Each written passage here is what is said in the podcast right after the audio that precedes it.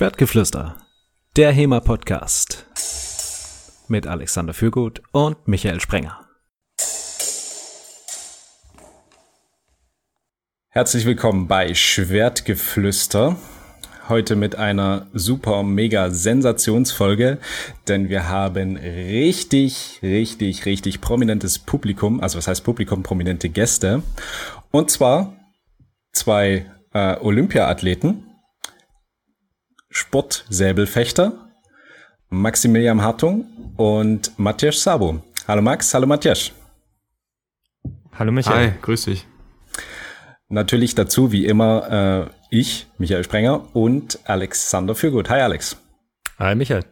Wie ist dieser Podcast hier oder wie ist diese Folge hier überhaupt zustande gekommen? Ähm, Alex und ich haben überlegt, hm, was könnten wir denn noch für Themen so ein bisschen bearbeiten. HEMA, da haben wir ja schon ziemlich viel gemacht und ähm, wir wollen auch so ein bisschen die Randthemen beleuchten. Und da sind wir ziemlich schnell aufs Sportfechten gekommen und haben festgestellt, dass wir davon keine Ahnung haben. Und ähm, waren der Meinung, da muss hier richtig prominentes Publikum her, äh, richtig prominente Gäste her.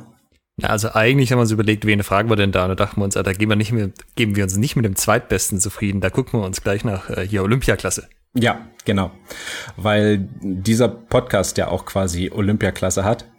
Ähm, aus dem Grund haben wir äh, uns überlegt, ach, wir fragen mal die Sportsäbelfechter und haben festgestellt, die haben ja auch einen Podcast.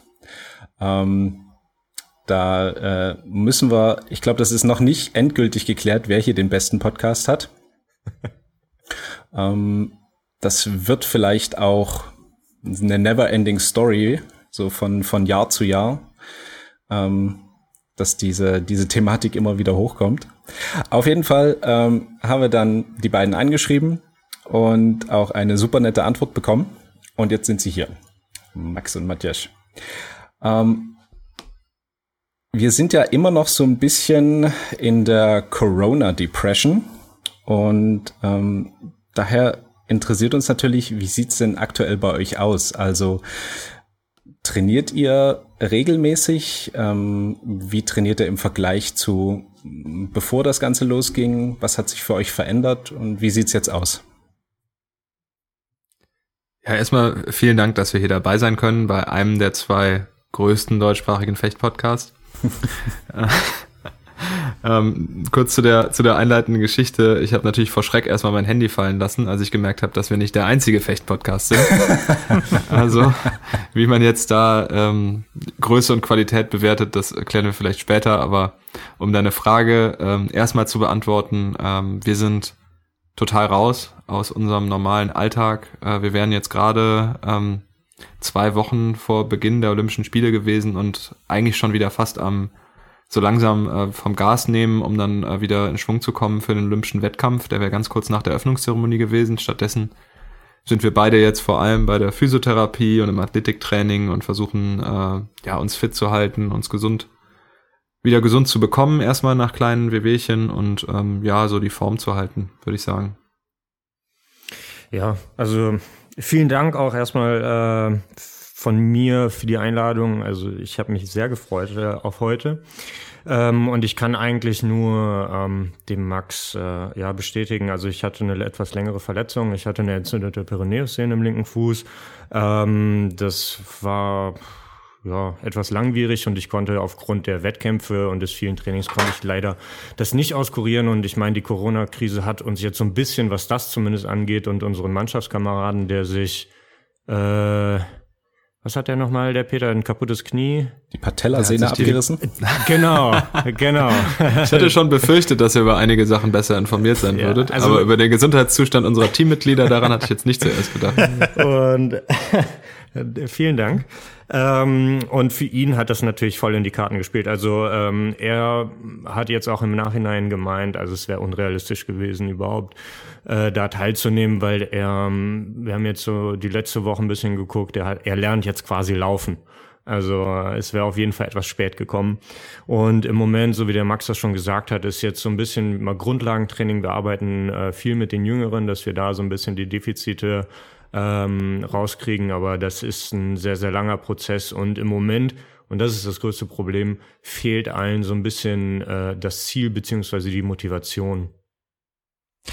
Man muss dazu sagen, ihr wart ja für Olympia qualifiziert, also jetzt dieses Jahr. Und seid ihr noch für nächstes Jahr qualifiziert? Weiß man das? Ähm, also laut dem Internationalen Fechtverband ähm, ist die Qualifikationsphase eingefroren.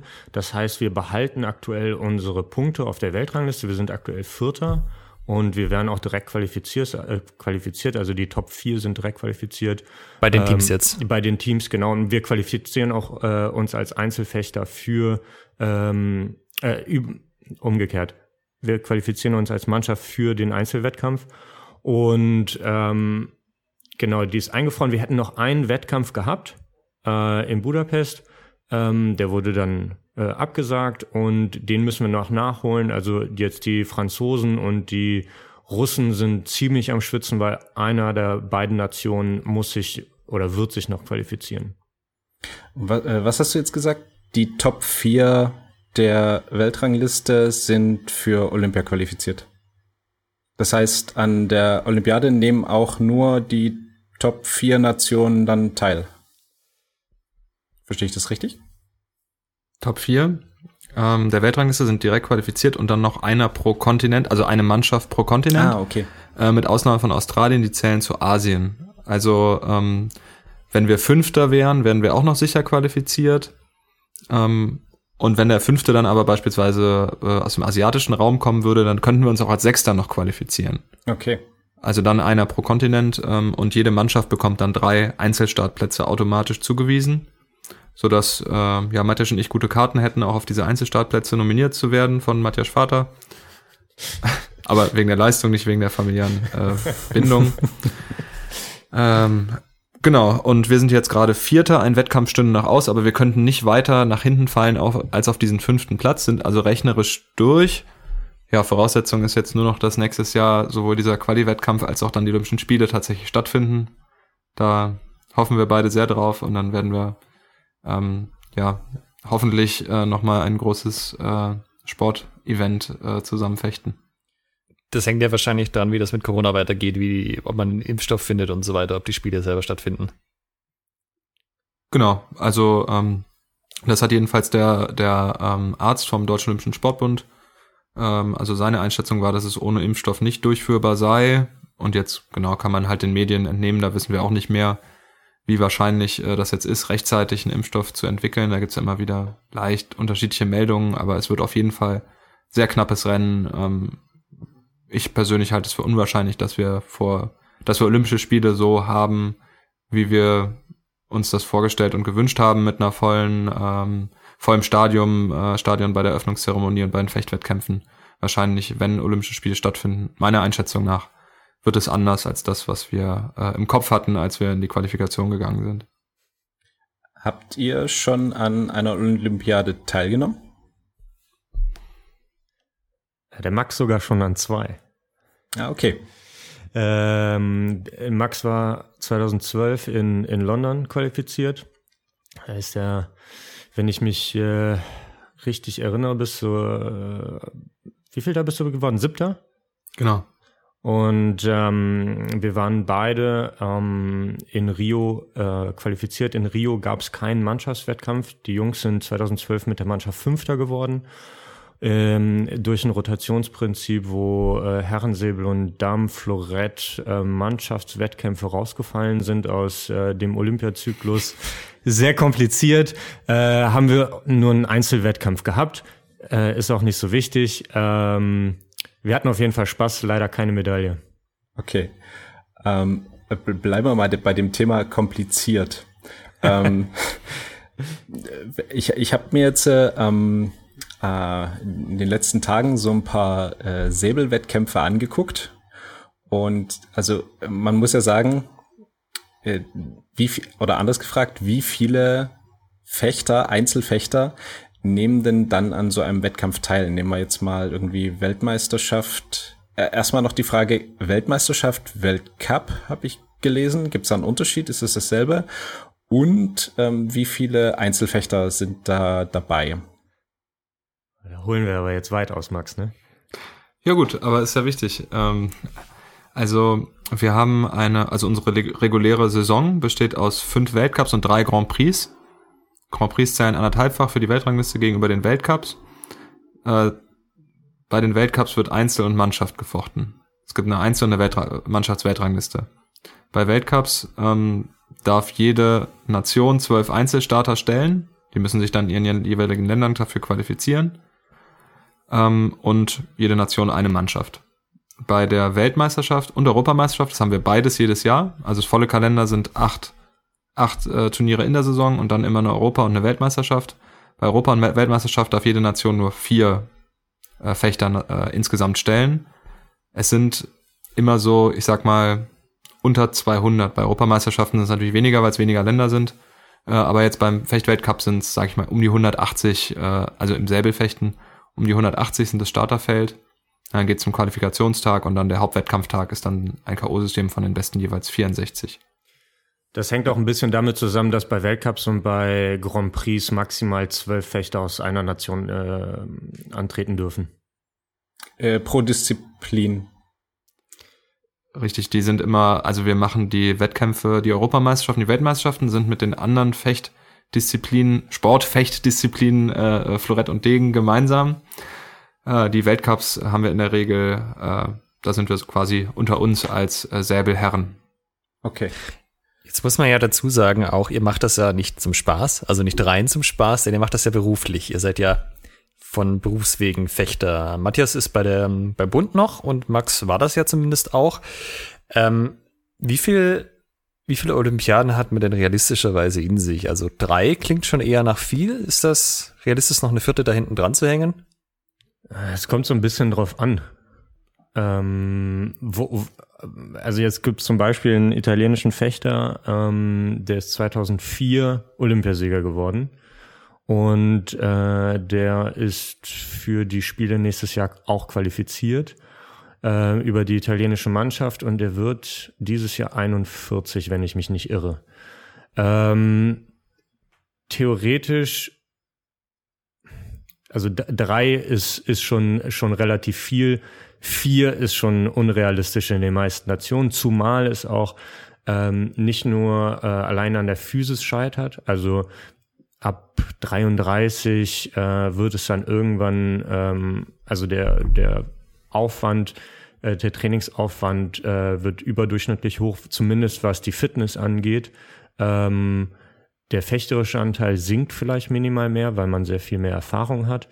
Ähm, aber um sich fit zu halten, äh, bedarf es mehr Training ähm, und natürlich ähm, die Jobperspektive, also die Karriere nach dem Sport, macht halt dann äh, in vielen Nationen also den Unterschied. Also jetzt hier in Deutschland, wir verdienen ja nicht genug Geld, um äh, jetzt auszusorgen äh, für die Zeit nach dem Sport.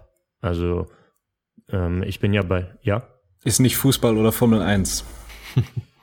nee, ich habe heute nochmal auf mein Konto geguckt und leider, leider reicht das nicht aus. Ähm, also die, die äh, in, in den Aus, ähm, in den Ländern, mit denen wir konkurrieren, bleiben viele dann nachher, werden Trainer, bleiben im Sport, sind in dem Moment schon Vollprofis, wo also jetzt anders als bei uns, wo wir häufig noch in andere Berufe dann irgendwie rutschen, äh, das eigentlich kein limitierender Faktor ist, aber mehr als an drei Olympischen Spielen teilzunehmen, also vier oder fünf ist schon echt die Ausnahme. Also das sind dann wirklich nur eine Handvoll von Fechtern, die das schaffen, so lange äh, internationale Spitzenleistungen zu bringen. Das war ja auch dein Plan, oder? So jetzt die Olympiade noch und das war's?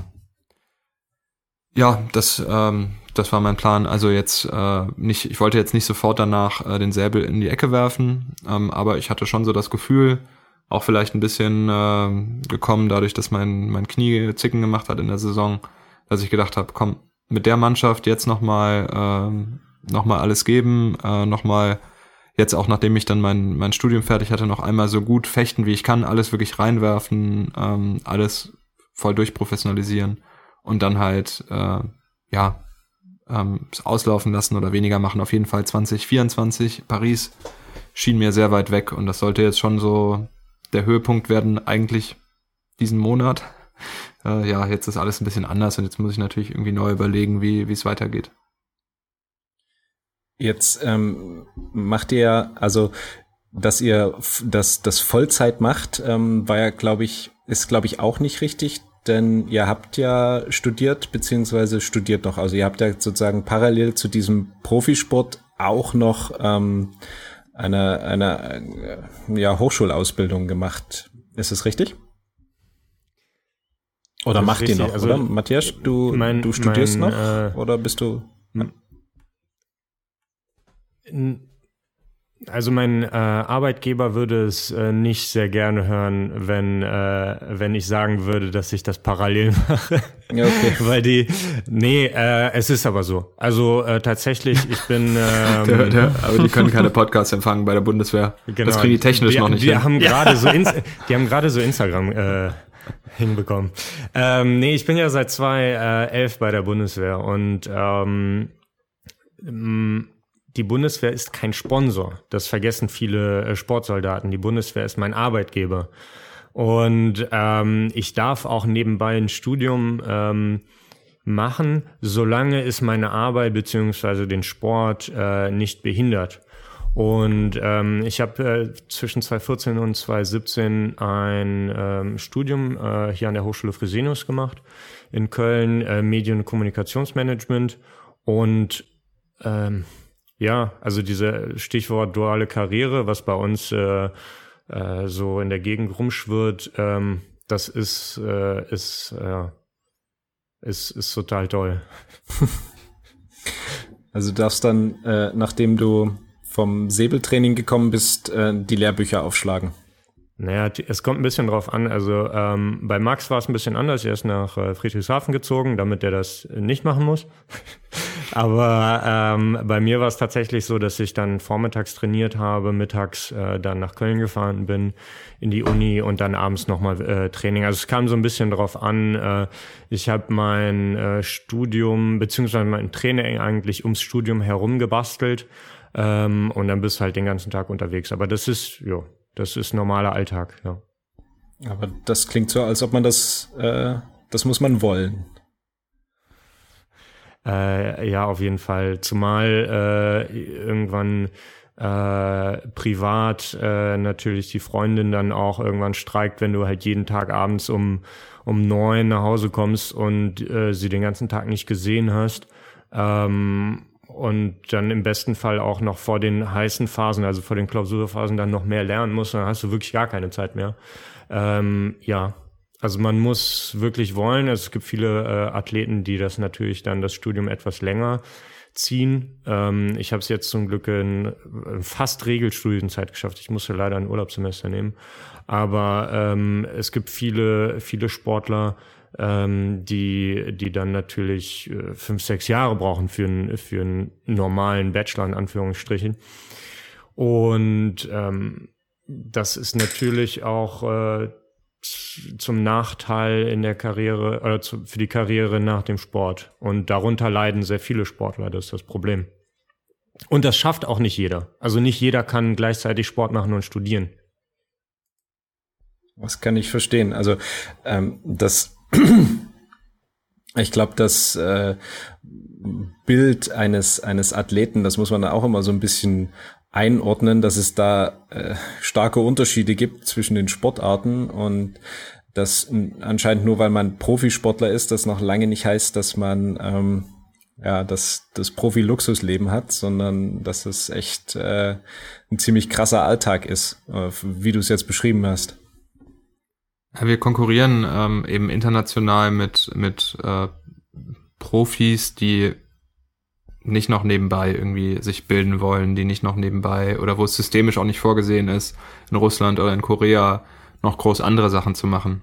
Und trotzdem fahren wir natürlich zu den Weltcups. Und ihr kennt das, äh, wenn man dann da steht und einen Gegner vor sich hat, dann will man den schlagen, dann ist es irgendwie für den Moment auch egal, äh, dass es halt irgendwie unfair ist, dass der, dass der Vollzeit Zeit hat zu trainieren und das ist dann so lange, sobald man die Maske runterzieht, ja alles vergessen. Äh, und das heißt, ja, um da mithalten zu können, äh, versucht man dann eben eigentlich zwei Vollzeitjobs, nämlich das volle Training und äh, äh, so ein Studium, da verwenden andere ja auch ihre ganze Energie drauf, äh, irgendwie nebeneinander zu machen, so wie Matthias. Ich habe ein Semester Pause gemacht, aber davon abgesehen auch in Regelstudienzeit studiert. ähm, ja, das, da werden die 24 Stunden dann knapp zwischendurch. Und es ist ja auch nicht so, dass eure, euer Status als ähm, Vollzeitsportler euch nur erlaubt, dass ihr halt ähm, sozusagen Geld dafür kriegt und wahrscheinlich müsst ihr auch nichts bezahlen, um zu den Wettbewerben zu fliegen. Aber es ist ja nicht nur das, ihr habt ja auch noch Betreuung. Also so wie ich das in eurem Podcast klang das so mit, ich brauche irgendwas, ich brauche ein Gespräch mit dem Psychologen, ich brauche ein Gespräch mit der Physiotherapeut. Äh, da kriege ich das einfach, dann mache ich das einfach, gehe ich da einfach hin. Ist das so? Das ist ja so ein bisschen unser Aufhänger von, äh, von unseren äh, Podcast-Folgen, die äh, wir mit Gästen machen. Ähm, wir haben hinter uns natürlich ein Riesenteam. Also da reden wir nicht nur von den von dem Bundestrainer, da reden wir nicht nur von den äh, Assistenztrainern, die wir da haben. Da das fängt dann vom Athletiktrainer, von den Physiotherapeuten, die Yogalehrerin, der Psychologe, ähm, die Studienberater. Das ist ja äh, und dann die bis hin zu den Sponsoren und Förderern. Ähm, und ja, das das ist das ist ein, eine Riesenmaschinerie, würde ich das sagen, äh, würde ich sagen. Ja, also es ist im Wesentlichen schon so, wenn ich jetzt einen Termin bei meinem Sportpsychologen haben möchte, dann rufe ich den an, frage, wann er Zeit hat und dann bekomme ich den und dann wird der auch finanziert.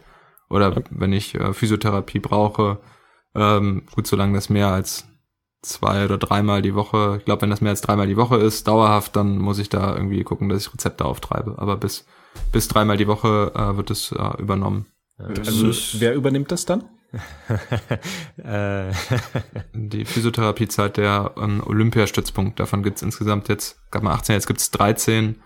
Ähm, hier bei uns heißt der OSP Rheinland und die haben dann Partnerpraxen mhm. äh, und mit denen wird dann kooperiert und da kann ich dann, können, können wir dann hingehen und je nachdem, in welchem Bundeskader wir einsortiert sind, eine bestimmte Anzahl an Stunden sozusagen, äh, kann, kann dann die Praxis beim Olympiastützpunkt, der bundes- und landesfinanziert ist, äh, dann abrechnen. Okay. Ich habe noch ein bisschen, ich habe noch ein bisschen das Glück, dass ich äh, bei der Bundeswehr bin und ähm, zusätzlich noch Rezepte äh, mehr oder weniger leicht, äh, je nachdem. Also im Moment ist es so, dass ich viermal die Woche Physiotherapie machen muss wegen meinem Fuß. Ähm, und dann äh, habe ich den Luxus tatsächlich, ähm, dass, äh, dass äh, uns das bezahlt wird. Also ähm, wir was das angeht, ähm, sind wir oder haben ein sehr, sehr hohes Niveau. Nichtsdestotrotz ist das immer noch nicht zu vergleichen mit äh, anderen Nationen, die ähm, für ihre eigene, tatsächlich auch in Korea, äh, für nur für die Sportart, für eine Handvoll Fechter eigene Physiotherapeuten vor Ort haben, ähm, am Stützpunkt und die nur für die zuständig sind. Also, ähm, aber also es ist absoluter Luxus gerade bei uns, ja. Den Vergleich, den wir hier haben, das ist ja zum Breitensport und da muss ich ganz regulär zu meinem Arzt gehen, mir ein Rezept zu holen, zum nächsten Arzt gehen, der hat dann in sechs Wochen vielleicht mal Zeit, wenn man Glück hat. Ja. Äh, das seid ihr ja schon, das nutzt ihr auch, oder? Ich habe auch das Gefühl, ihr seid gesprächspsychologisch so ein bisschen geschult, weil ihr redet so ganz offen über eure Bedürfnisse und über eure Emotionen und so. Ich habe den Eindruck, das machen Leute selten, wenn sie das nicht mal äh, gelernt haben tatsächlich, also ich habe es nicht gelernt. also wir sind, das ist ja auch, das ist ja auch so ein bisschen, warum wir den Podcast gemacht haben, weil wir sind gemeinsam zum äh, zum Training gefahren und äh, wir unsere Gespräche waren so so deep, also wir sind ja. so tief in die in die Materie gegangen. Also ja, so zwei emotionale Wracks, die kann man nicht, die kann man, die können nicht unter sich bleiben. Das muss man in die Öffentlichkeit tragen. Und, und wir haben es erst mit Videos versucht, aber wir waren leider zu hässlich, deswegen mussten wir den Podcast machen. Also nein, wir nehmen das, wir nehmen das schon in Anspruch und ja, also wir haben jetzt keine explizite Ausbildung, aber vielleicht dadurch, dass wir beide äh, in unserer Karriere auch mit verschiedenen Psychologen geredet haben, viel natürlich auch reflektiert haben, weil man sich so intensiv natürlich dann auch irgendwie mit dem Sport und mit sich beschäftigen muss, weil ähm, ja, man merkt einfach an der einen oder anderen Stelle, wenn man, wenn man sich selber blockiert, ähm, dann, dann geht's halt auch, dann, dann fällt die Leistung halt auch ab. Ne? Ist nicht wie im 100 Meter Lauf oder so, wo du halt weißt, okay, wenn ich, wenn ich morgens aufstehe und wenn ich den Fuß umknicke, dann kann ich halt die, keine Ahnung, 10,5 Sekunden laufen oder so, ne? Sondern muss ja ganz, Meinst ah, du, das ja. ist so beim 100 Meter Lauf oder ist es so ein bisschen das Gefälle von, ah, die laufen ja nur, wir machen hier das Anspruchsvolle? Ähm, Jetzt hören ja vielleicht Leute zu, ne? Ich bin ja hier auch als, äh, ich muss, ich bin ja, ja politisch korrekt immer verhalten. Nein, ich glaube, ich glaube, dass es Sportarten gibt, die unterschiedlich komplex sind und die psychische ähm, und mentale Komponente, die ist, glaube ich, also ist eine, eine mentale Stärke ist, glaube ich, für alle Sportarten im ganz hohen Leistungsbereich wichtig, aber ich glaube, in Zweikampfsportarten wie bei uns ist es ganz besonders wichtig, weil man da so ganz für sich allein gestellt vor dem Gegner steht, der will einschlagen und ich glaube, da ist dieses dieses unmittelbare ähm, ja ist doch besonders, glaube ich, in den Kampfsportarten. Würdest, würdet ihr sagen, dass ähm, das der entscheidende Faktor ist auch, also die mentale Stärke dann auf der Planche, ähm, wenn es drum, wenn es drauf ankommt? Äh, auf dem Niveau, auf dem wir uns bewegen, auf jeden Fall. Also ähm, bei uns, wenn du dir die Top äh, 5, Top 6, 7 Nationen anschaust, ähm, weltweit, äh, die sind physisch und äh, technisch hervorragend ausgebildet. Und da geht's am Ende nur noch um, um Taktik, um, um Strategie und äh, um, um cool zu bleiben auf der Bahn. Also kann äh, der Fechter bei einem Höhepunkt, wo es darum geht, ob er sich zum Beispiel für die Olympischen Spiele qualifiziert oder nicht, äh, kann er 100 Prozent oder die Leistung, die notwendig ist, um den Gegner zu schlagen, abrufen. Und äh, ja, also voll. Also es ist ein, ist ein sehr, sehr großer Anteil bei uns im Moment. Na, das heißt also, so die strammen Fechterwaden, die bringen alle mit, aber das, wo dann die Entscheidung kommt, das ist äh, das Mentale. Äh, kann, kann man so sagen, ja. Stramme Fechterwaden haben wir auch, äh, haben wir auch alle, ja. Alex macht Ich hatte sich immer, immer so eine Idee für so einen Kalender für den 1. April, so den Fechterwaden-Kalender, aber habe ich bisher nicht verfolgt. Alex macht sich immer über meine Mentaltrainerausbildung lustig, aber siehste, das ist der Grund, Ich weswegen habe ich Ah, hab, du wolltest die, du wolltest die, äh, du wolltest die Antwort haben, ne? Da hast du jetzt drauf. Äh, ich hatte, ich hatte, so. ich hatte, naja, eigentlich ähm, kannte ich sie schon. Das war für mich natürlich selbstverständlich. Außerdem habt ihr sie in eurem Podcast schon äh, erwähnt, aber ähm, es ist auch, also es ist faszinierend zu hören, dass es eben wirklich, äh, dass man sagt, okay, ja, Athletik und und ähm, die ganzen Sachen, Schnelligkeit, Schnellkraft, ähm, da, Ja. da ist man alle so, hm, hm, hm, auf dem auf dem äquivalenten Level und wer es dann eben auch abrufen kann, der, äh, der hat dann den Vorteil. Wobei ja, mir das würde ich so unterschreiben, ja. Vor allem halt in den, bei den Turnieren, wo wirklich, äh, wo es wirklich für beide so ums Ganze geht, wo man lange darauf hingearbeitet hat, wo man das Gefühl hat, man hat viele Pokerchips auf dem Tisch. Ähm, wer da irgendwie dann so dicht macht und auch nicht mehr bereit ist, ein Risiko einzugehen äh, oder noch kreativ sein kann, äh, ja, der hat dann keine Schnitte. Für die historischen Fechter unter unseren Hörern. Das gilt für euch wahrscheinlich nicht. Ihr habt sicherlich noch körperlich Raum nach oben. Hier vielleicht nicht für so viel. Mm, Ihr beide, beziehungsweise so wie ich äh, das verstanden habe, das gesamte Säbel-Herren-Team kennt sich ja schon ziemlich lange. Also so seit äh, Kindheitstagen, ähm, wenn ich das richtig gehört habe. Ähm, und es kommt alles aus dem Dunstkreis des TSV Bayer Dormagen. Ähm, ist das so der die Säbel-Kaderschmiede in Deutschland? Ja, also ich würde sagen, dass, also jedenfalls ist im Augenblick die ganze Nationalmannschaft und auch ein großer Teil der Jugendnationalmannschaft aus Dormagen. Ähm, ja, und es hängt alles viel, glaube ich, jetzt an den, an den, an den Trainern, die da halt so eine gute Arbeit gemacht haben in der Vergangenheit, ne? Also Matthias Papa, äh, Wilmosch, äh, Dan Kosache und Olaf Karwald, die das Ganze so wirklich äh, ja über Jahre vorbereitet haben, dass wir jetzt da sind, wo wir sind ähm, viel Mühe reingesteckt haben und dann halt die anderen Vereine. Es ist jetzt inzwischen auch in der Struktur so, also Dormagen ist auch der Bundesstützpunkt im Herrensäbel. Also ja, es ist jetzt das, das Zentrum des Säbelfechtens in Deutschland. Also man, man darf nicht, man darf nicht vergessen, also wir sind das jetzt nicht über, über Nacht geworden.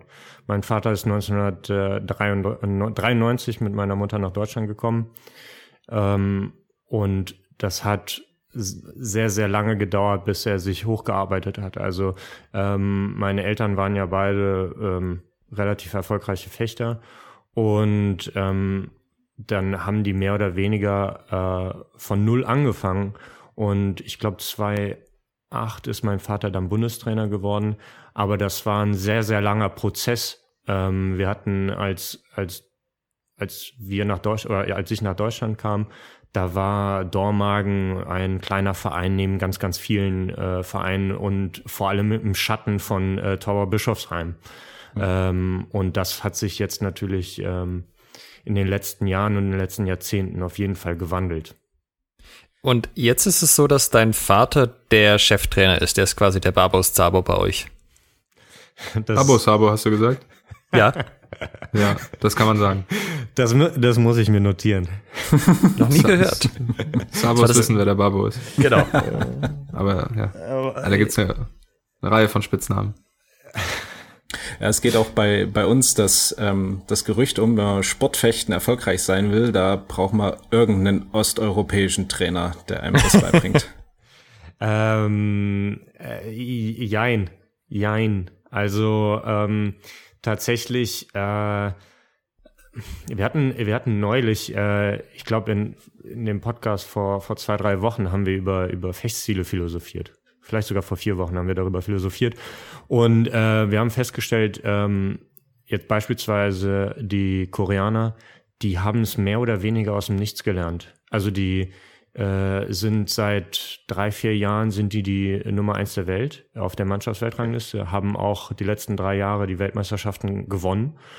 Und äh, da war nie ein äh, europäischer Trainer. Und ähm, vor, vor 20 Jahren würde ich sagen, ja gut, äh, alle, die irgendwie erfolgreich zumindest hier in Deutschland waren, kamen entweder irgendwie aus Ungarn, aus Russland oder Max schüttelt den Kopf. Naja, also die, die, der, der mit Abstand erfolgreichste deutsche Trainer, also Trainer in Deutschland, ähm, war Manfred Kasper. Ja, ja der hat. Ich, ich äh, habe jetzt äh, Säbel jetzt gemeint, aber du ja, hast recht. Ja, ja. Manfred Kasper, Uli, Ulrich Schreck ähm, im Florett äh, hat ähm, auch einen Olympiasieg geholt mit Benny Kleibring, eine Mannschaftsbronzemedaille. Also wir haben einige ähm, Trainer, die sozusagen hier so selber in Deutschland gelernt haben, die sehr, sehr erfolgreich waren, auch äh, in den anderen Disziplinen jetzt im Säbel nicht. Vor allem Emil Beck jetzt, den du, glaube ich, ein bisschen vielleicht den habe ich jetzt vergessen hast. Nee, den habe ich jetzt einfach weiter zurück noch in die Vergangenheit sortiert. Ja, das sind ja, ja, zwei, äh, die ich noch auch als Nationaltrainer, also Uli ist ja nach wie vor Nationaltrainer, aber auch Manfred ja lange Jahre sozusagen mit, mit erlebt habe, während Emil Beck ja eher so eine Geschichte für mich ist. Emil Beck ähm, ähm, hat quasi Tauberbischofsheim äh, groß gemacht.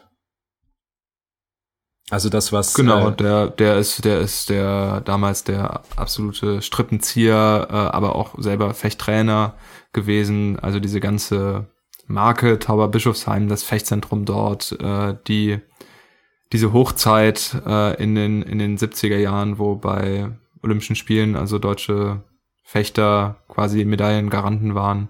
Da war er in der Zeit sozusagen der Dreh- und Angelpunkt dieser ja, ganzen deutschen Fechtszene, würde ich sagen.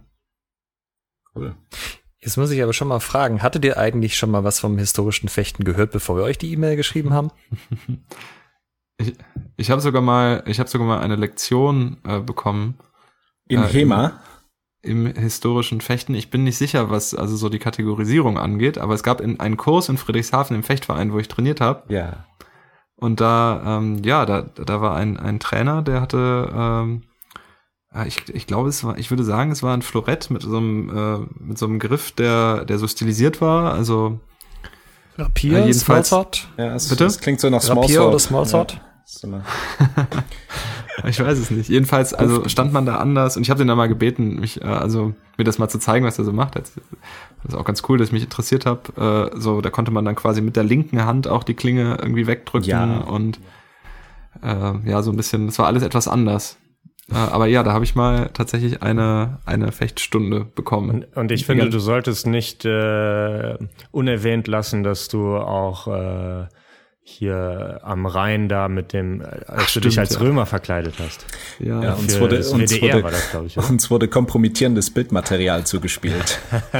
ja, ja, das war in einer, in einer, in einer Doku, äh, die habt ihr wahrscheinlich nicht gesehen, da ging es um das Römerleben am Rhein. Und da kam jemand von dem, von so einem Römerverein, also die machen schon mal bei so äh, Festen oder Museen, Museumsausstellungen, die haben also so Da kennt ihr euch ja wahrscheinlich besser aus als ich.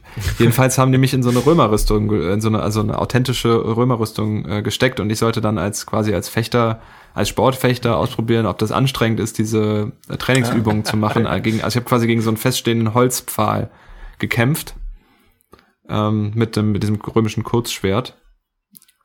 Und war es anstrengend? war sau anstrengend. Und wir wollten dann auch irgendwie noch zehnmal nochmal die Slow-Mo und nochmal von der anderen Seite. Und ich habe auch wirklich eine Zerrung bekommen dann, weil ähm, so peinlich in Seoul war das, Matthias, bei dem, bei dem Grand Prix. Ja, da bin ich, ich dann nachher dann im mich, Training, ja. äh, bin ich dann erstmal ausgefallen.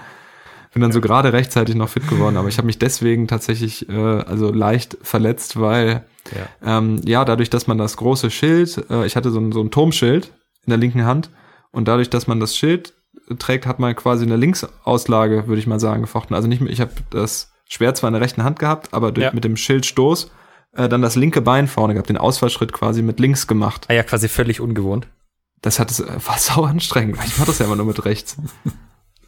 ja. Ihr hattet ja in eurem Podcast auch erwähnt, so die beziehungsweise Peter war das, glaube ich, der das auch gesagt hat, dass euch so ein bisschen auch diese ganze, dieses Kämpfen, dieses Schwert fasziniert hat und da auch in die Richtung was machen wollte.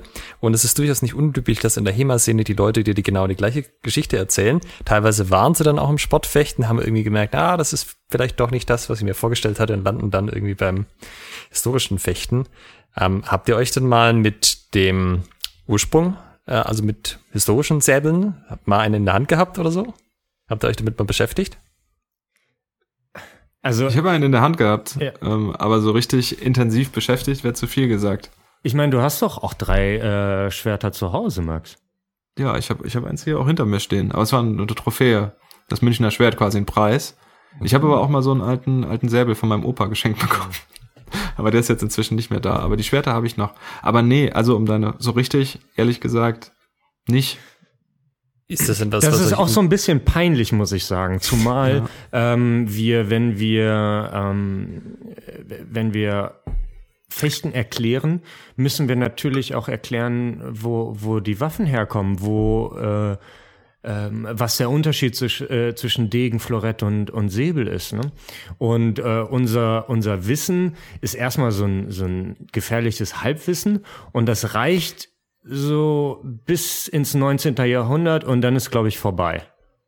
Wenn überhaupt. Aber, das reicht aber voll, um die, um die, um die äh, oberflächlich interessierten äh, Neugierde äh, zu befriedigen. Das stimmt. Aber dann, dann erklärt uns doch mal, was wir machen. Was hat denn das auf sich mit dem Säbel? Magst du? Alex, bitte. okay, also der Säbel hat sich entwickelt, ähm, den hat man zum Beispiel vom Pferd runter eingesetzt, wie ihr das auch schon bemerkt habt, teilweise aber auch zu Fuß. Das kommt ein bisschen drauf an, in welcher Zeit und in welcher Gegend. Und das ist eine Hiebwaffe primär. Also stechen kann man auch, macht man aber typischerweise nicht so viel. Und da gibt's aber sehr, sehr viele verschiedene Systeme, je nach Region. Das ist bei früheren Waffen nicht so, da hat, weiß man auch nicht so viel drüber. Ähm, und im Endeffekt, ja, ist der halt, also eure Säbelklingen dürfen maximal, soweit ich weiß, 500 Gramm wiegen. Ist das richtig? Ja, der, der Säbel, der Säbel ähm, mit Glocke ähm, und, und allem drum und dran, ja. Genau, und wenn wir jetzt uns historische Säbel anschauen, die tatsächlich dafür gedacht sind, äh, Leuten Schaden anzurichten, also auch scharfe Klingen haben, da sind wir also mindestens mal im Bereich so 800, 900 Gramm, wahrscheinlich eher so einen 1,2 Kilo oder vielleicht sogar ein bisschen mehr, je nachdem, ob das eher so ein schwerer Kavalleriesäbel ist oder eher was, was man zu Fuß einsetzt.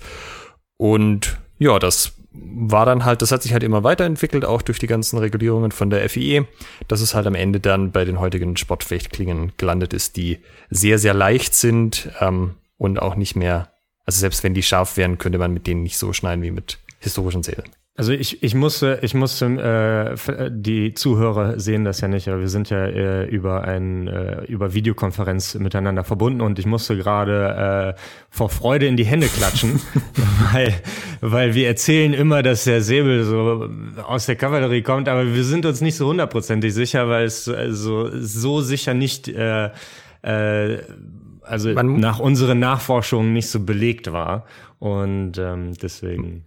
Man muss dazu sagen, dass man die meisten Waffen auch zu Pferde eingesetzt hat, als man noch sehr viel Pferde eingesetzt hat. Also das ist gar nicht so ungewöhnlich, auch Schwerte und so weiter. Zu Fuß, zu Pferde, je nachdem, wo ich mich halt gerade wieder fand. Also Säbel auf jeden Fall auch. Hättest du das, hättest du das für unsinnig, dass wir mit einem so unauthentischen Sportgerät kämpfen? Äh, ich weiß nicht, ob unsinnig da der richtige Begriff ist, aber so ein bisschen auch die Regeln dahinter, also auch im Speziellen jetzt beim Degen und beim Florett. Ähm, das ist so ein bisschen das, was die HEMA-Leute am Sportfechten nicht mögen. Also dieses, jetzt stellen wir uns vor, das wäre ein Kampf, ich stech dich, du stechst mich, es leuchtet die Lampe auf, einer von uns hat gewonnen, aber eigentlich heißt das ja, wir haben uns gerade beide durchstochen. Das sind wir beide tot, das ist irgendwie nicht Sinn der Sache. Und das zusammen mit den Waffen, die halt von den Leuten als sehr, also die sind ja nicht authentisch, also das ist ja erstmal Fakt, aber die halt auch von den Leuten eingeordnet werden als, ja, dann kann ich das so aus dem Handgelenk so um die Glocke rumschlagen und so, so Spielereien. Ähm, das ist halt das, was die Leute zumindest in der HEMA-Szene halt nicht unbedingt machen wollen. Aber ich, Max, du hast ja. es äh, gut formuliert. Es äh, ist ein Sportgerät, ne? Also es ist halt Sport. Ähm, also ihr macht keinen Sport? Doch, aber wir, wenn wir uns ähm, ich zitiere äh, äh, euren, euren Kollegen, wenn wir uns so richtig auf die Mappe hauen, ähm, dann machen wir das auch mit leichteren Waffen. Und ähm, also ich das glaube, hat einen Grund. Ich glaube, der wesentliche Unterschied ist ja, ähm, wenn wir jetzt zum Beispiel äh, Paintball zum Vergleich nehmen. Die schießen ja nicht aufeinander, sondern die markieren sich. Und im Prinzip ist das ja auch das, was wir machen. Also wir, wir versuchen den Gegner zu treffen und wir versuchen den Gegner nicht ähm, zu ja, verletzen. Zu verletzen. Ähm, und ja, und deswegen es ist halt einfach ein anderer Sport und ähm, und ich verstehe das total, dass äh, viele äh, Leute sich darüber lustig machen, dass wir uns mit äh, relativ dünnen Metallstöcken, äh, weil mehr ist das ja nicht, weil die ja nicht scharf äh, sind, ähm, äh, uns uns uns schlagen beziehungsweise stoßen. Ähm, ich ich ähm, das ist jetzt aber komisch formuliert. Naja, aber es ist ja nichts anderes. Es ist ja Genau das. Sind das was, was euch interessieren würde, mal mit einem scharfen Säbel zum Beispiel? Da gibt es durchaus viele, die noch in privater Hand sind, also wirklich Antike aus dem 18. Jahrhundert oder so, mal irgendwie eine Matte zu zerschneiden, dass ihr mal wisst, wie sich das anfühlt im Vergleich? Eine Matte, da hast du jetzt nochmal die Kurve gekriegt. Ja, ja, also an Menschen trainieren wir nicht Schnitte, aber ähm, das kommt auch aus dem asiatischen Raum, da kennt man dieses äh, Schnitttest da hat man Tatami-Matten, falls ihr das schon mal gesehen habt, und schneidet die durch. Und das kann man natürlich auch mit europäischen Waffen machen. Und es gibt ein ganz nettes Gefühl dafür, ähm, wie das eigentlich ist mit der Körpermechanik und wie einfach das bisweilen ist, mit so einer scharfen Klinge tatsächlich Dinge zu tun und Schaden anzurichten. Oder also wie schwer auch. Äh, genau. Das erfreut sich im HEMA zumindest große Beliebtheit. Ja, auf jeden ja, Fall. Ja, fände ich witzig.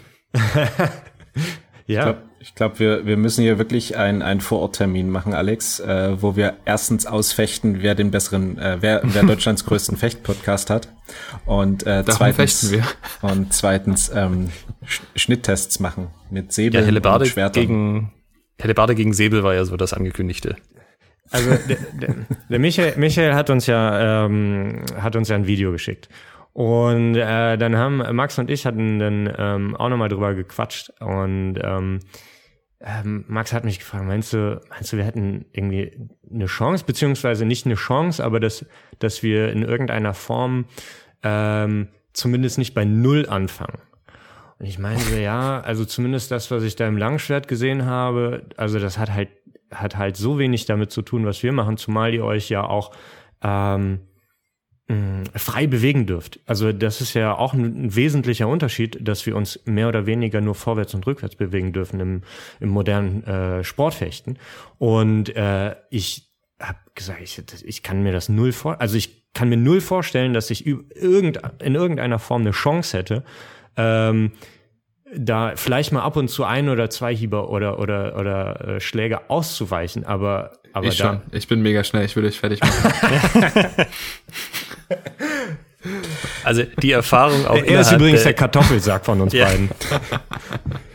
Also die Erfahrungen innerhalb der HEMA-Turnierszene zeigen durchaus auch, dass wir Leute vorher Sportfechten gemacht haben über viele Jahre hinweg, dass sie dann eine sehr schnelle Lernkurve durchlaufen. Das ist so mega anderer Leute. Ey, Sportfechter im, im HEMA-Bereich, das sollte verboten werden. Also müsste ja. es vorher irgendwie was ist, was, äh, was machen die besonders gut? Ah, die sind so schnell und die haben so ein äh, perfektes Gefühl für, für Abstand. Also da, da denkst du, äh, du denkst, ich kann den noch lange nicht treffen, aber der trifft dich und andersrum denkst du, ich kann ihn treffen und machst eine Aktion und er weicht aus und, und, und trifft dich, das macht überhaupt keinen Spaß. Also äh, Sportfechter haben so ein grandioses Gefühl für den, für den Abstand, für den Zeitpunkt, sind so verdammt schnell ähm, und haben eine super steile Lernkurve. Also ähm, das Einzige, was man ausnutzen kann, ist, dass sie sich meistens nur vor und zurück bewegen. Ähm, wenn man da so das irgendwie raus hat, da irgendwie über die Flanke zu kommen, hat man Muss eine man Chance. an die Seite und in die Kniekehle treten. genau. Aber ansonsten ist es, äh, also da merkt man äh, noch einen e extremen Unterschied. Das würden die Leute, die regelmäßig Fußarbeit trainieren. So richtig intensiv. Ja, das, das ist halt äh, das, was das. Es wäre auch bitter, wenn es gar nicht übertragbar wäre. Also wenn wir einfach so. Aber ich, ja. ich kann mir, ich kann mir vorstellen, also ich habe mir ein Video angeguckt, ähm, wo die verschiedene Waffen äh, vorgestellt hatten und mit dem Rapier und mit einem leichteren Säbel sehe ich schon viele, viele Parallelen, aber halt ein, ein, so, wenn du so ein Schild oder ein Langschwert hast, wo du halt mit zwei Händen, das ist halt so ein bisschen das, was ich problematisch sehe. Dann äh, müssen wir wahrscheinlich Rapiere nehmen für äh, zum Ausfechten. Ja, oder wir machen es gleich so, dass keine Ahnung hat und machen es zu Pferde. Leihen uns irgendwo vier Pferde aus von irgendeinem Gönner. Oh, die armen Pferde. Keiner kann reiten. Moment, könnt ihr reiten? Äh, Ja, okay. Nee, ich habe ich hab vor drei Wochen mal auf einem Pferd gesessen, aber das war nicht richtig reiten. Ich, ich glaube, das machen wir nicht. Das, also, weißt du, das ist so, also es heißt ja immer, es, there's no bad press, aber wenn wir äh, zugeben müssen, wir haben irgendwie die Top Sportfebel, äh, Sportsäbelfechter, ähm, bei irgend so tote bei, bei, Säbelfechter bei, und so, vier bei so einer Pferde. Aktion irgendwie vom, vom. Pferd geschmissen und jetzt können die deswegen nicht mehr zur Olympia. Das ist, ich glaube, das ist ja ganz gut, schlecht. aber Schwertgeflüster würde berühmt werden. Ja. Und es wäre dann der einzige Fecht-Podcast. ja, ich hatte vorher noch vorgeschlagen, wir können das ja auch ausringen, aber das hat Micha direkt verneint. Nein, nein, das, das geht nicht. Die brauchen wir noch für nächstes Jahr. Die müssen in Tokio noch Leistung zeigen. ja. Da wäre ich ganz sanft gewesen. Ja, ihr wärt um ein Haar ja auch der einzige deutsche äh, Fecht-Podcast gewesen. Voraussichtlich wäre unser Podcast-Projekt ausgelaufen jetzt ähm, nach dem Sommer. Jetzt haben wir noch ein Jahr Zeit. Aber hättet ihr echt aufgehört? Ich meine, es hat doch gerade so erst angefangen, Spaß zu machen, oder? Tatsächlich, ja. Ich meine, wir haben jetzt 40 Folgen ähm, fertig und das, das Problem war halt, dass wir das nicht kommen sahen und äh, wir uns so semi-professionell auf das Ganze vorbereitet haben. Also wir hatten schon einen Haufen Themen, äh, die wir bereitgelegt hatten, ähm, aber äh, wir, haben, Ja. wir nehmen halt auch einmal, genau wie ihr, auch einmal die Woche auf, ne? Und ähm, das gleichzeitig ist auch das Problem, dass wir im Moment keine Wettkämpfe haben und das, das ist Nee, nee, es ging nicht um die Sommerpause, Matthias, sondern so. ich habe ich hab gesagt, dass wir nach den Olympischen Spielen hätten sie stattgefunden. Genau. Ich war, also Aber das, das wäre ja trotzdem ein Problem gewesen, weil wir noch zusätzlich noch ein Jahr äh, über, über Fechten hätten reden müssen. Und das, reden müssen. äh, nee, nee, tatsächlich, tatsächlich reden wir nicht über, also wir- äh, wir haben ein bisschen ein anderes ähm, Konzept als, als ihr in eurem Podcast. Wir hatten ursprünglich auch überlegt, über Säbelfechten zu reden, aber eigentlich ist es mehr so, dass wir sozusagen die Geschichte und das Drumherum, wie wir uns auf die Olympischen Spiele vorbereiten, die Geschichte zielt quasi, soll wie so ein, ne, also den Weg mitverfolgen zu unserem Turnier, zu dem Höhepunkt, äh, die Entwicklung davon. Und das ist einmal jetzt gerade schwierig, weil, weil die Etappe, Etappenziele weg sind, die Weltcups, äh, Olympia ist ver verschoben, aber gleichzeitig wäre danach auch dann ja eine neue Olympiade, neuer Vierjahreszyklus angebrochen. Und es hätte halt sein können, dass ich dann nicht mehr, irgendwann nicht mehr dabei bin. Und dann hätten wir wahrscheinlich jetzt nach dem Sommer. und eine Stunde alleine einen Monolog führen wäre echt langweilig geworden, glaube ich, für mich. Macht man das denn so, wenn man aufhört mit dem Profisport? Dann macht man gar nichts mehr, so nicht nur Breitensport bis hin zum Spaß, sondern dann ist vorbei? Es ist, Naja. Die meisten, die, die professionell Sport gemacht, also das, was wir im Moment äh, machen, ähm, zumindest von denen aus unserer ehemaligen Gruppe, die haben im Grunde genommen aufgehört und die haben wir auch nicht sehr häufig in der Fechthalle gesehen. Äh, mein Vater meinte auch damals, als er aufgehört hat, das reicht mir, ich mache jetzt noch Trainer weiter, aber ich brauche mich jetzt hier nicht nochmal äh, hinstellen und das hobbymäßig machen, weil ich habe genug äh, gefochten in meinem Leben. Ähm, wie ist das denn? Um nochmal, äh, wir haben jetzt sozusagen unsere Variante der Geschichte des Säbelfechtens äh, erklärt. Wie ist es denn dazu gekommen, dass es jetzt äh, Säbelfechten als olympische Disziplin gibt? Wie ist das, wie ist das Sportsäbelfechten entstanden? Naja, das ist äh, auch äh, mit Florett äh, bei den ersten Olympischen Spielen, also modernen Olympischen Spielen, mit dabei gewesen. Und ähm, das ist so ein bisschen das Problem. Äh, da haben wir auch so ein bisschen gefährliches Halbwissen. Ähm, ähm, da kennen wir uns leider nicht so gut aus. Ähm, wir wissen so ein, zwei Schritte, aber wir hatten immer das Gefühl, Fechten war immer äh, bei den Olympischen Spielen dabei. Wie das entstanden ist, also warum wir jetzt, ähm, warum der Säbel so dünn ist oder wie der aus der historischen Waffe entstanden ist, äh, wie die Regeln sind teilweise, können wir erahnen. Ähm, ich habe eine, hm, müsste ich meine Bachelorarbeit rausholen, da habe ich äh, ein bisschen drüber philosophiert.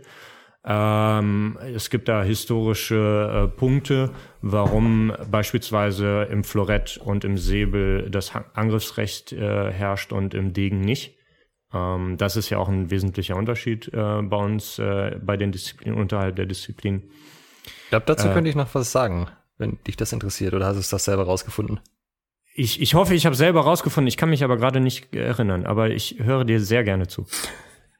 Also, ähm, wenn man noch ein bisschen weiter zurückgeht, ähm, kommt, kommt man zu dem Punkt, dass es in äh, Europa, vor allem auch in dem, was jetzt Deutschland ist, so eine Duelltradition gab. Äh, das konnten Duelle bis zum Tod sein, das konnten auch nur Duelle um die Ehre sein, dass man sich gestellt hat und dann nach dem ersten Gang war es auch wieder gut. Und was aber ein, ähm, ich glaube vor allem dann im in der Mitte, Ende 18. Jahrhundert oder vielleicht sogar noch später verbreitetes Format war, war das Duell bis zum ersten Blute. Also da ging es nicht darum, den anderen kalt zu machen. Es war natürlich eine Chance. Das heißt, man hat auch gezeigt, dass man sich das traut, ja, sich dem, dem auszusetzen. Aber eigentlich wollte man den anderen nur so weit anritzen, dass man quasi gesehen hat, er blutet und dann war es vorbei. Und der Erste, der das quasi hingekriegt hat, ähm, hat gewonnen sozusagen und ähm, soweit ich weiß, ist aus dem raus dann die Regel im Ding in äh, Florett eben entstanden mit diesem, der Erste, der trifft, hat quasi gewonnen. Das ist, ähm, ja, genau. Also ist dann halt ein bisschen Selbstläufer geworden, dass man jetzt halt auch, dass es jetzt auch keine große Rolle mehr spielt, wenn man als Zweiter getroffen wird. Aber das soweit ich weiß, der historische Hintergrund davon. Ich habe ähm, von einem, es gibt ein, ein Regelwerk, das hat ein, ich glaube, äh, ich glaube, ein italienischer äh, Offizier, der auch äh, Soldaten ausgebildet hat im ähm, Säbel, ähm, geschrieben. Da ging es explizit darum, einen Soldaten dazu erz zu erziehen, ähm, dass er keinen Blödsinn macht. Und für ihn war zum Beispiel Blödsinn, wenn jemand mit einer Waffe auf dich zukommt, sie vor deine Nase hält und äh, droht dir damit ähm, zum Gesicht zu stechen, dann ist es Blödsinn, dem einfach irgendwo hinzuhacken, weil du dann das Ding trotzdem ins Gesicht bekommst. Und deshalb muss dann in diesem Fall eben erstmal eine, ein, eine Parade äh, stattfinden und dann ein Antwortangriff. Ähm, damit das, äh, so war dieses, dieses Regelwerk damals schon auf historischer Basis. Und das finde ich persönlich ja auch ziemlich cool. Ähm, wie, wie ist es heute? Wie wird es heute umgesetzt, dieses Angriffsrecht? Ähm, denn wenn man, ich habe mir jetzt äh, ein, ein Video angeguckt von, äh, als ihr mit der Mannschaft, ähm, ich glaube bei der war das bei der Weltmeisterschaft äh, Gold gewonnen habt, 2014. Das ist richtig. Ähm, da habe ich mir diesen, diesen äh, Mannschaftswettkampf angeguckt zwischen äh, euch und den, den Koreanern. Ähm, also einmal ist es natürlich, also man, man fiebert dort echt richtig krass mit. Und zum, zum anderen ist es dann aber auch so, ne, es kommt äh, das Allee und man sieht zwei Leute in Lichtgeschwindigkeit aufeinander zu. Bzp, es gehen Lichter an und, ähm, der äh, Obmann sagt dann, ja, der hat jetzt einen Punkt. Ähm, wie, wie ist es für, für euch? Ähm, ja, diese, hm. diese diese, was, wie beeinflusst das Angriffsrecht euer, euer Fechten? Ja, das. Ich, ich fange mal an, Matthias, ja, ich versuch's mal. Ja, natürlich, sehr gerne. Also ist, also du, du triffst da natürlich irgendwie ein Stück weit auch einen, einen wunden Punkt. Ähm, das Angriffsrecht ist beim Säbelfechten im Gegensatz zum Degenfechten, wo es nur darum geht, wer zuerst trifft, im Wesentlichen, jetzt verkürzt gesagt, äh, ganz entscheidend. Äh, und das bestimmt die ganze Taktik und den ganzen Gefechtsverlauf. Äh, also jetzt ganz einfach gesagt, äh, wenn jetzt nur, wenn Matjasch und ich fechten und ich treffe den Matjasch zuerst oder überhaupt nur und er trifft mich nicht, kriege ich einen Punkt, andersrum genauso. Wenn wir beide angreifen, ähm, in der ersten Absicht sozusagen, also wir sind, wir gehen beide nach vorne, wir hauen uns gegenseitig voll auf die Mappe, äh, ohne zu zögern, ohne sozusagen eine Hinterabsicht zu haben. Der Kampfrichter erkennt das, dann sagt er, okay, ihr wolltet beide angreifen, keiner kriegt einen Punkt. So, und das ist quasi so die, das Stand, wenn wir aufeinander zu äh, sausen, ähm, zwei Lampen leuchten, bekommt keiner einen Punkt. So, das ist erstmal so das Standardding. Und kann der Schiedsrichter entscheidet, wer das Angriffsrecht hat, richtig? Genau, der interpretiert das, was wir machen. Also äh, der, der, also ich, ich führe das jetzt ein bisschen aus, aber das haben wir bisher in unserem Podcast auch noch nicht gemacht, weil das ist tatsächlich etwa die eine Sache, glaube ich, die es so schwer macht, unsere Sportart äh, zu gucken, wenn man sich nicht wirklich reinfuchst. Ähm, also der, wenn der Matisch jetzt angreift und ich möchte aber ähm, in die Verteidigung gehen, dann kann ich dafür sorgen, dass er mich verfehlt oder ihn parieren, ihn abwehren und in dem Moment gewinne ich das Angriffsrecht. So, und wenn wir dann beide treffen, würde der Kampfrichter das, wenn er das hoffentlich dann gesehen hat, ähm, mir den Punkt zusprechen. Alles soweit noch ganz, ganz gut äh, sozusagen nachvollziehbar, ne? Jetzt könnte es ja aber sein, dass ähm, Matthias darauf spekuliert, dass ich ihn abwehren möchte oder dass ich ihn äh, vorbeihauen machen möchte, ne? indem ich zurückgehe. Und quasi ohne wirklich den, den Angriff zu beenden, einfach weiter nach vorne geht, in der Erwartung, dass ich zurückgehe. Ja. So, dann kann er vielleicht mich trotzdem treffen, aber hat nicht mit der, mit der Absicht, einen direkten Angriff zu machen, angegriffen. Sondern hat quasi, ich mach's mir jetzt mal plastisch, er hält den Arm quasi hinten und geht vor, ne? Ja. Ähm, so, während ich jetzt aber den Arm schon strecke, dieselbe Klinge schon ganz nah dran ist, kann es trotzdem sein, dass er innerhalb dieser Sperrzeit, dass wir uns beide treffen. Matthias hat aber abgewartet, hat den Arm hinten gehabt ähm, und ich habe ganz direkt, ganz sozusagen im ersten Moment schon entschieden, ich möchte, ich möchte angreifen. Wenn der Kampfrichter jetzt die Intention von Matthias erkennt, interpretiert, der wollte eigentlich einen verlängerten Angriff machen. Der wollte eigentlich ähm, sozusagen, hat er das schon, hat er antizipiert, dass ich ihn abwehren oder, oder ähm, kurz fallen lassen will dann kann der Kampfrichter, obwohl wir beide getroffen haben, beide vorwärts gegangen sind, mir den Punkt zu sprechen. Also das ist extrem kompliziert. Also es ist auch sehr, sehr schwer, ähm, ohne Videos äh, das zu erklären. Also ja. Max hat das gerade schon relativ gut gemacht. Ähm, aber es ist mit, mit äh, Videos, also wenn ihr euch äh, bei YouTube gibt's ja äh, Fech Gefechte en masse, ähm, kann man sich das mal anschauen. Und wenn ihr das vor allem bei gleichzeitigen Angriffen ist das größte Problem, äh, dass äh, der Obmann äh, sehr viel in verschiedene Handbewegungen reininterpretieren kann und äh, selbst wenn du nicht mit Absicht, äh, und das habe ich auch ein bisschen aus eurem Podcast rausgehört, dass das genauso bei euch auch gibt, dass er oder dass Schiedsrichter bei euch die Punkte nicht sehen oder nicht zählen, dass ähm, das gibt's bei uns im Prinzip auch. Also wenn der äh, Obmann absichtlich gegen mich äh, juriert, kann ich, wenn ich gleichzeitig äh, treffe und, und beide Lampen angehen, äh, kann er irgendeinen Scheiß, sorry, wenn ich das so sage, reininterpretieren und einfach sagen, ja, okay, du hast das Angriffsrecht nicht mehr gehabt und den Treffer halt ich, für den anderen geben. Ich, ich, will, ich will, wenn ich darf, noch einen Anlauf nehmen. Ihr habt nicht so geguckt, als hätte das Sinn ergeben, was ich erzählt habe. Es ist nicht ähm, ganz einfach zu durchschauen, tatsächlich. Ja, also stellt euch vor, das ist, was in der Mitte passiert, wenn wir beide angreifen wollen, ist wie, ist wie Schnick, Schnack, Schnuck. Ne? Also ich habe verschiedene Möglichkeiten, mich zu entscheiden. Der direkte Angriff, wenn ich den direkten Angriff wähle, Matthias den direkten Angriff wählen, dann kriegt keiner das Angriffsrecht. So, wenn ich jetzt in die Defensive gehe, sagen wir mal, das ist Option 2, ne? Direkte Angriffsoption 1. Kann Matthias Option 3 wählen, nämlich mir hinterher zu laufen. Von vornherein sozusagen mit einer hohen Geschwindigkeit zu versuchen, mich zu erwischen, obwohl ich in die Defensive gehe. Ja. Dann würde quasi, wenn ich mich, also wenn Matthias dafür entscheidet, diesen dritten Weg zu gehen, wäre mein, meine Option zwei äh, nicht erfolgsversprechend. Wenn ich dann aber den direkten Angriff, also eins wähle und Matthias drei und spekuliert darauf, dass er, dass er mir hinterhergeht, dann würde der Kampfrichter mir den Punkt äh, zuweisen. Okay, also jemand, der mit dem Säbel an der Seite ähm, oder jetzt die die Zuhörer sehen uns gerade nicht, deshalb äh, übertrieben jetzt mit dem Säbel hinterm Kopf einfach nur nach vorne geht, weil er meint, ähm, der andere weicht zurück, um dann zuzuhauen. Äh, wenn der das Ding dann aber von seinem Kontrahenten vor die Nase gesetzt bekommt, bekommt der andere den Punkt.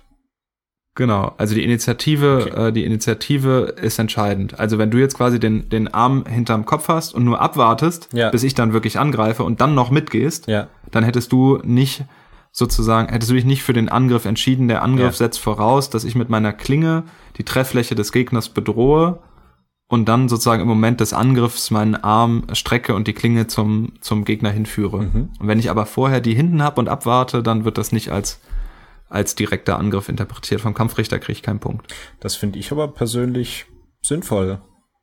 Also ich finde das keine, keine schlechten Regeln. Ja, ich finde es auch sehr gute Regeln, aber es ist leider halt schade, dass wir zehn Minuten gebraucht haben, um so das Grundgerüst.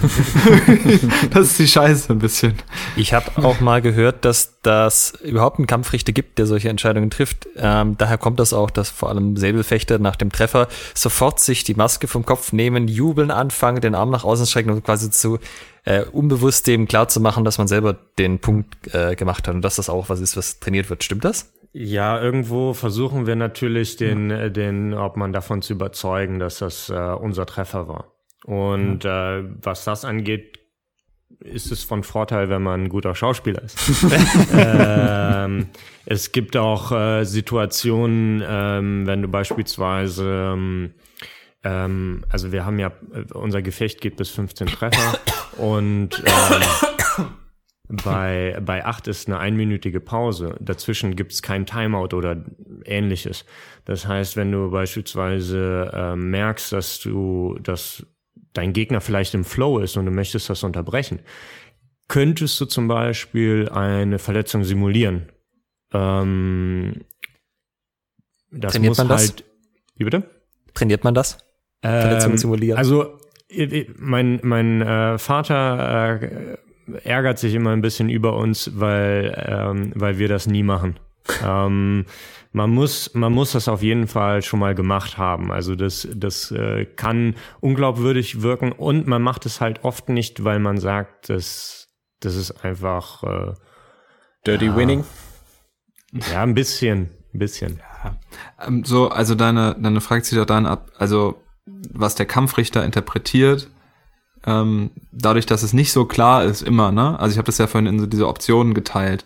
Aber es ist halt nicht ganz so schwarz-weiß. Es gibt Treffer, da, das kann man so und so interpretieren und dann ist halt schon mal so, wenn die Kampfrichter selber nervös sind oder wenn die nicht so erfahren sind, dann lassen die sich halt schon mal beeindrucken davon, wenn einer der beiden Kämpfer sehr äh, selbstbewusst und laut auftritt und den quasi den Treffer schon für sich reklamiert.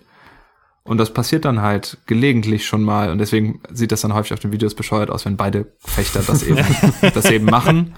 Äh, äh, dann, dann schreien schon mal beide so und dann weiß irgendwie keiner so richtig, was eigentlich abgeht. Zusätzlich, ähm, äh, zusätzlich haben wir auch noch einen Videobeweis, äh, den äh, der Obmann, ähm, also wir haben die Möglichkeit, in einem Gefecht auf 15 mhm. Treffer einen Videobeweis äh, zu nehmen, ähnlich wie beim äh, Tennis mit dem Hawkeye.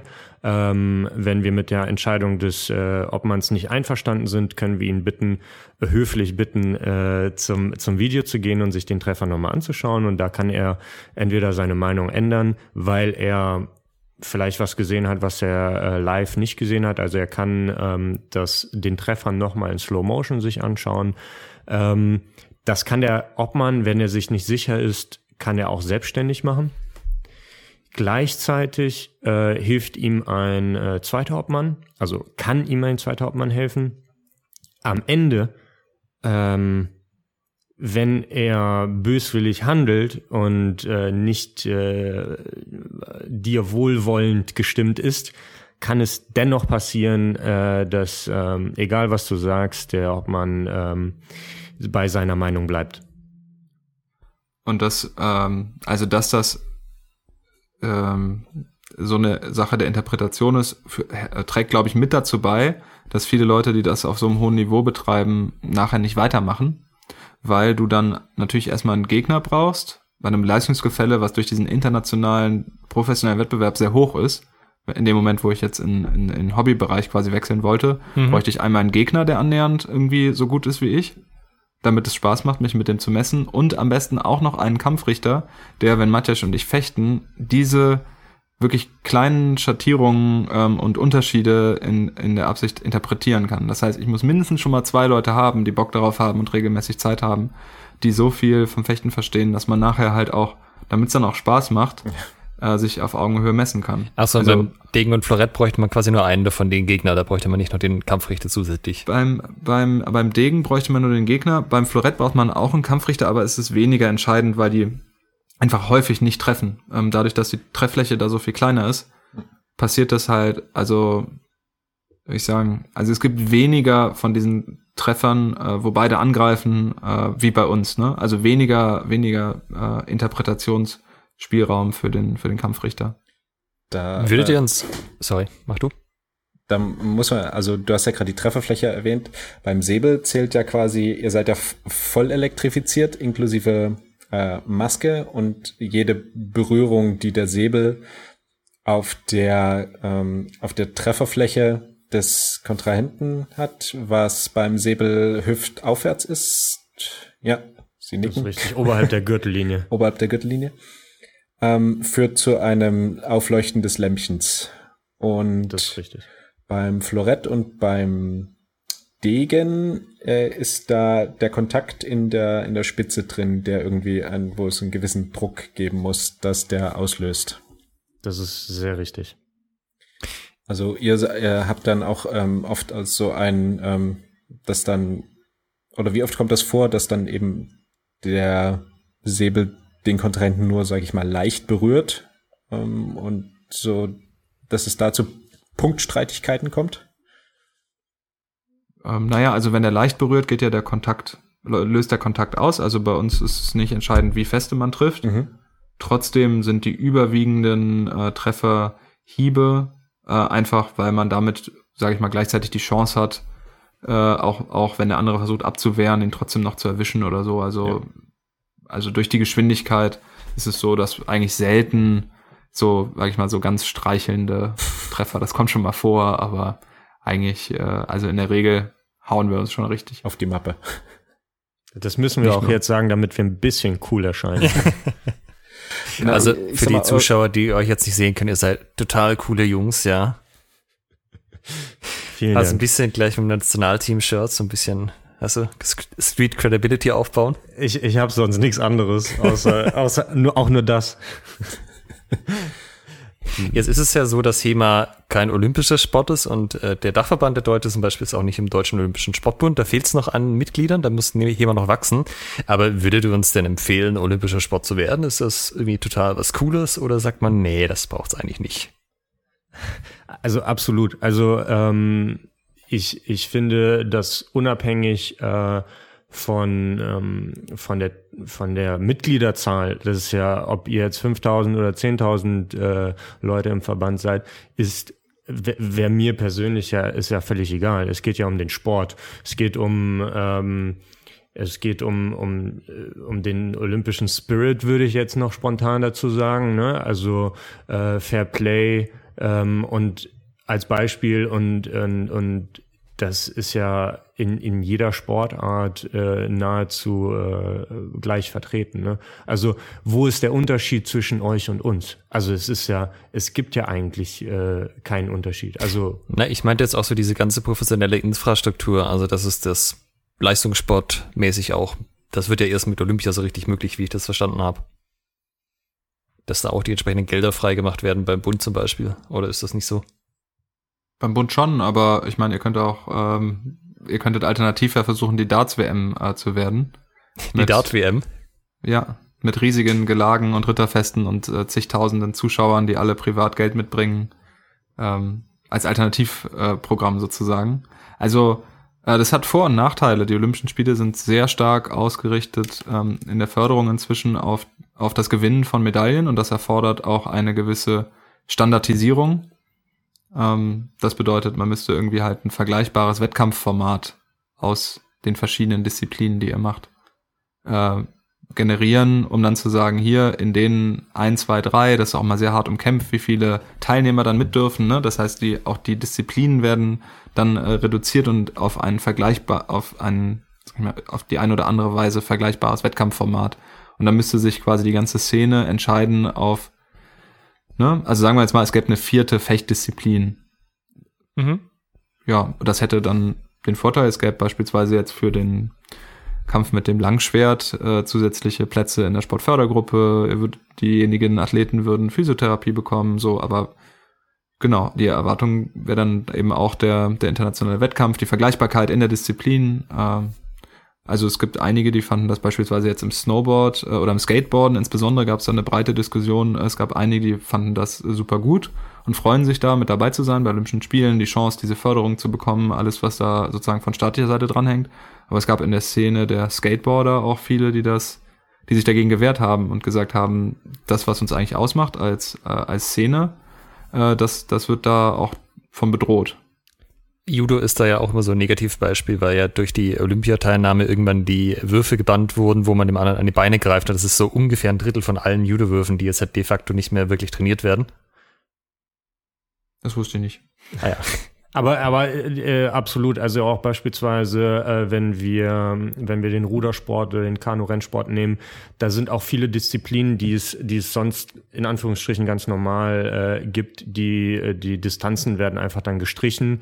Ähm, verschiedene äh, Sportarten werden vielleicht sogar auch ähm, dann ähm, angepasst, dass sie vielleicht attraktiver sind, so wie du das gesagt hast, äh, die, die Würfe dann rausgenommen, damit die vielleicht vielleicht weniger äh, brutal, weiß ich nicht aus welchen Gründen. Ne?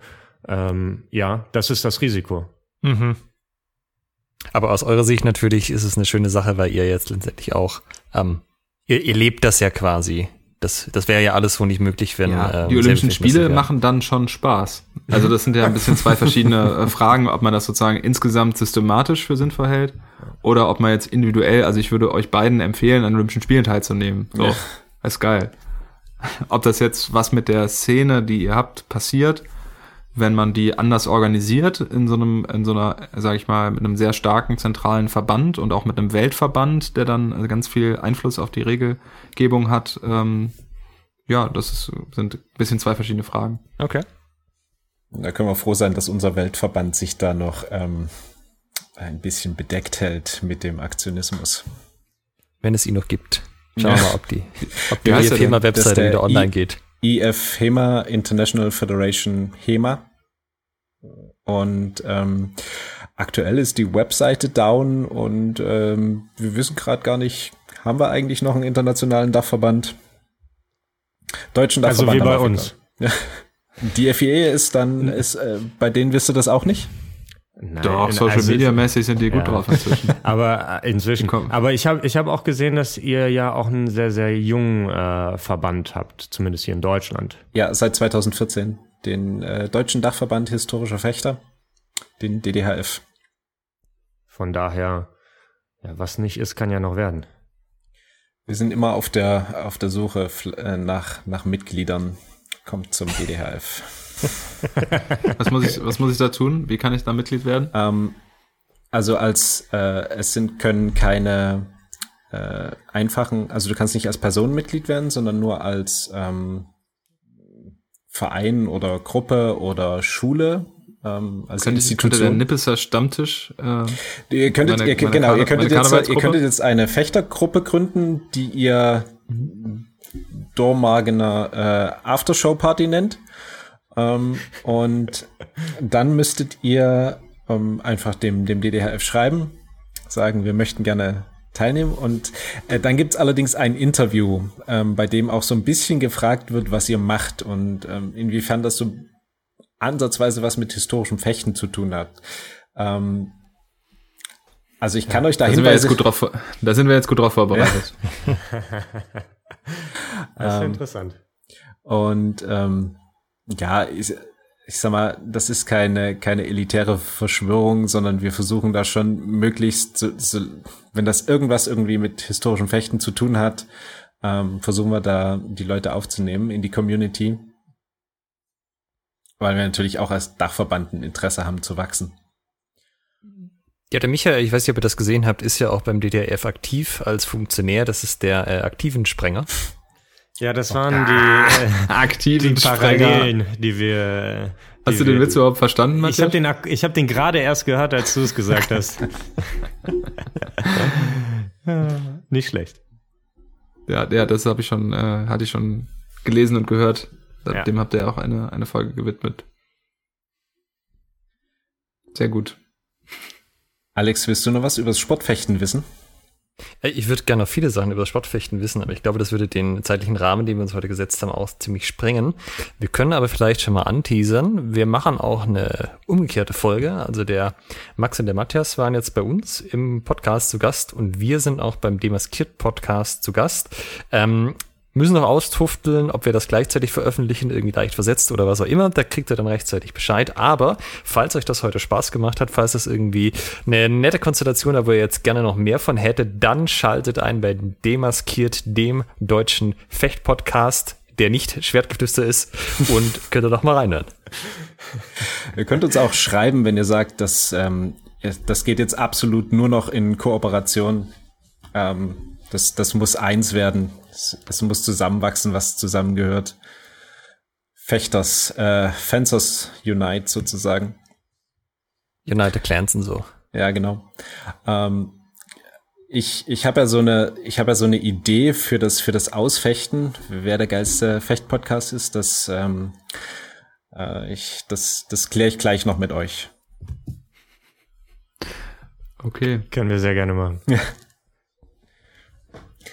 Ja, dann An dieser Stelle nochmal vielen vielen Dank, ähm, dass ihr uns überhaupt geantwortet habt äh, und dass ihr dann äh, jetzt auch bei uns wart und ähm, für so eine richtig coole kurzweilige Folge. Ähm, ich habe gar nicht auf die Uhr geguckt, wie lange wir jetzt hier schon unterwegs sind.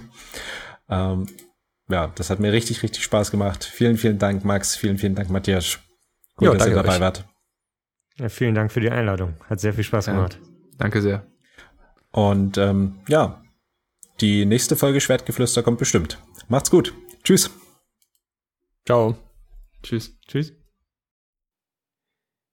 In der nächsten Folge, liebe Zuhörer, starten wir mit einem neuen Zyklus, denn wir beginnen damit, uns mit den Disziplinen des historischen Fechtens zu beschäftigen. Und alle Höbescheid kommt von dem Ringen. Habt ihr Feedback zur heutigen Folge oder Themenwünsche? Schickt uns eine Nachricht an post.schwertgeflüster.de oder via facebook.com slash schwertgeflüster. Schwertgeflüster mit UE. Wenn ihr den Podcast unterstützen möchtet, bewertet uns bei iTunes, liked uns auf Facebook und empfehlt uns euren Freunden und Feinden weiter.